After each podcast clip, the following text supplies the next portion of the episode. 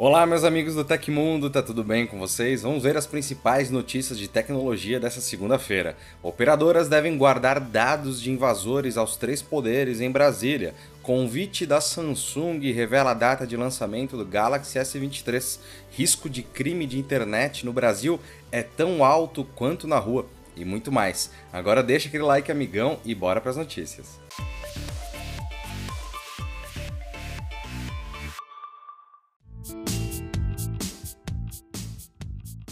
Após os ataques criminosos de extremistas bolsonaristas ao Congresso Nacional, o Palácio do Planalto e a sede do Supremo Tribunal Federal no último domingo, o ministro do STF, Alexandre de Moraes, ordenou que as empresas de telefonia guardem registros de conexão e geolocalização de usuários que estiveram na Praça dos Três Poderes em Brasília. O objetivo é identificar a identidade dos criminosos. Na decisão, Moraes diz que determinação às empresas de telecomunicações, em particular as provedoras de serviço móvel pessoal, que guardem pelo prazo de 90 dias os registros de conexão suficientes para definição ou identificação de geolocalização dos usuários que estão nas imediações da Praça dos Três Poderes e do Quartel-General do Distrito Federal para apuração de responsabilidade nas datas dos eventos criminosos. Além disso, o ministro do STF também ordenou que perfis de bolsonaristas que estiveram presentes na invasão sejam retirados do ar nas redes sociais. Até agora, a lista conta com 17 páginas que incentivaram o ato terrorista. Em caso de descumprimento da ordem, as plataformas receberão multa de 100 mil reais. Na tarde de ontem, extremistas bolsonaristas invadiram e depredaram as sedes dos três poderes em Brasília. O grupo pede por intervenção militar no país após a vitória do presidente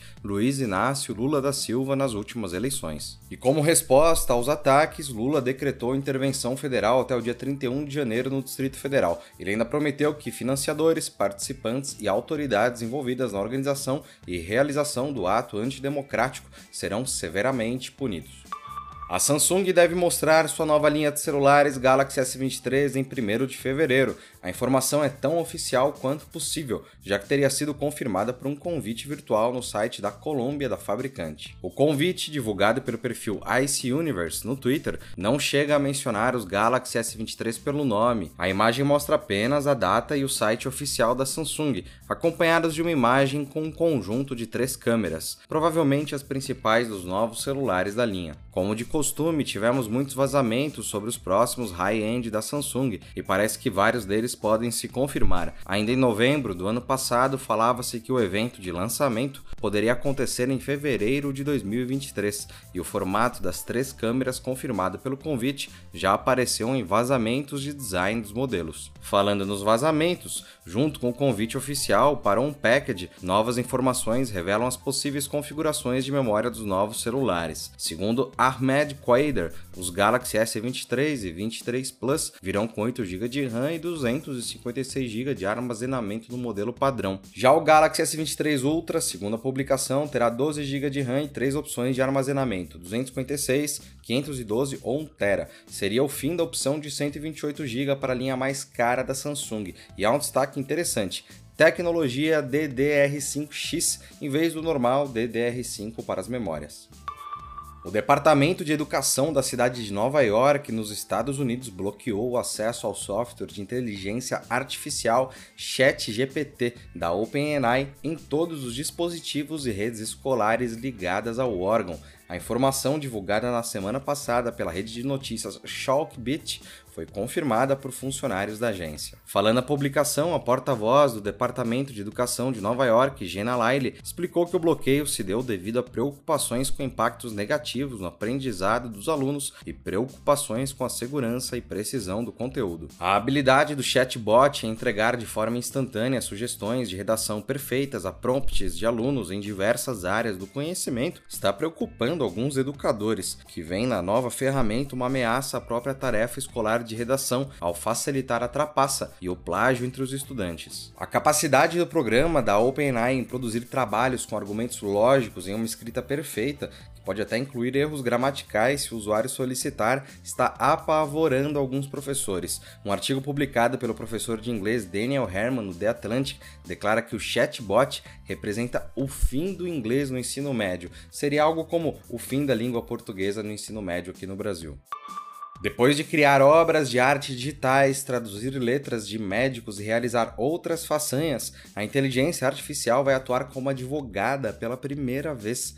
Como noticiou a New Scientist na semana passada, o algoritmo treinado especificamente para esta função estará em ação em breve nos Estados Unidos. O software desenvolvido pela Do Not Pay vai auxiliar um réu processado por excesso de velocidade em um julgamento previsto para acontecer em fevereiro. A empresa não forneceu mais detalhes a respeito do caso, mas foi informada de que a pessoa vai ao tribunal contestar a multa recebida. Em vez de se dirigir diretamente ao tribunal, como faria um profissional convencional, o advogado robô vai conversar com o réu por meio de um celular que vai executar o programa. A tecnologia deve fornecer as respostas que o processado deve dar ao juiz quando questionado. Ele usará fones de ouvido para escutar as instruções. Segundo a desenvolvedora, o assistente jurídico de inteligência artificial foi treinado utilizando bases de dados de diversos outros casos semelhantes. Dessa forma, a ferramenta está totalmente apta a preparar a defesa do cliente, inclusive sendo capaz de responder diferentes questões que possam ser levantadas pela acusação. A responsável pelo robô advogado diz ser possível vencer a maioria dos processos usando a tecnologia, inclusive este que será o primeiro uso de inteligência artificial como assistente jurídica em um tribunal, mas caso perca ação, a companhia anunciou que vai pagar a multa aplicada ao cliente. O Tecmundo tem um canal de cortes que vai agilizar o seu dia. A gente transmite a cada 15 dias o nosso podcast Tech Inverso. E para quem não tem tempo de assistir ao programa completo, o nosso canal vai te entregar pílulas interessantes das nossas conversas. Vai lá se inscrever no nosso canal para não perder nada, ele está linkado aqui embaixo. O Índice de Defesa Cibernética 22-2023, divulgado pelo Instituto de Tecnologia de Massachusetts, o MIT dos Estados Unidos, aponta o Brasil como o terceiro pior ambiente digital entre os países do G20. De acordo com os pesquisadores do maior centro de estudo em tecnologia do mundo, nosso país apresenta carência de investimentos e regulamentações. No relatório, o Brasil ocupa a 18ª colocação no ranking, embora venha aos poucos aprimorando suas práticas, dizem os analistas. Para o CEO e editor-chefe da MIT Technology Review Brasil, André Miceli, assim como a segurança pública na rua é um problema enorme no Brasil no digital também. De acordo com a diretora editorial do MIT, Lara Elruma, os governos de todos os países estudados no relatório deste ano estão trabalhando duro para introduzir as melhores práticas regulatórias globais, mesmo países como o Brasil, que estão relativamente atrasados, diz Laurel. Embora em uma posição pouco honrosa, o Brasil mostrou algum progresso em agosto de 2022, quando a Autoridade Nacional de Proteção de Dados, a ANPD, realizou sua primeira consulta pública para criar uma agenda regulatória no setor, diz o relatório. Segundo Ruma, o objetivo da regulamentação buscada pelo órgão regulador brasileiro é adotar o atual Regulamento Geral sobre Proteção de Dados da União Europeia, considerado atualmente o padrão ouro na proteção dos direitos fundamentais de liberdade e privacidade dos cidadãos.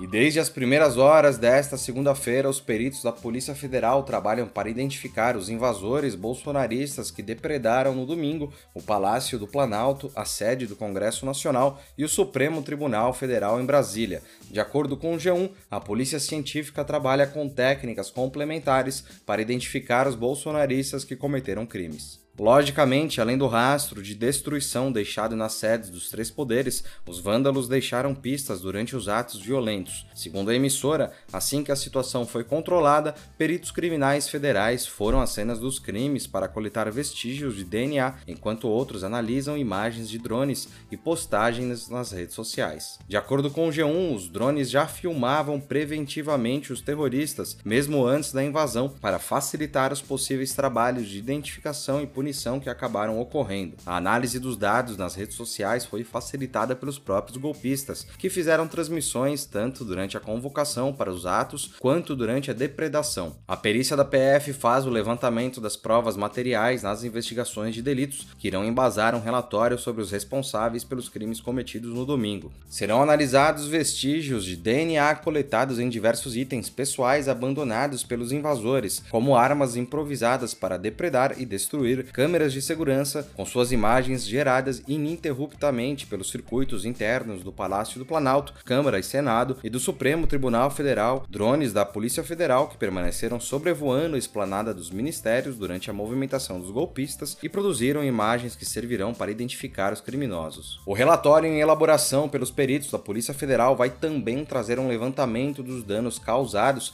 pelos perpetradores bolsonaristas nos prédios públicos invadidos, além de quebras de vidros e portas, os criminosos incendiaram e usaram explosivos, sem contar o prejuízo inestimável ao patrimônio cultural com furto e destruição de obras de arte.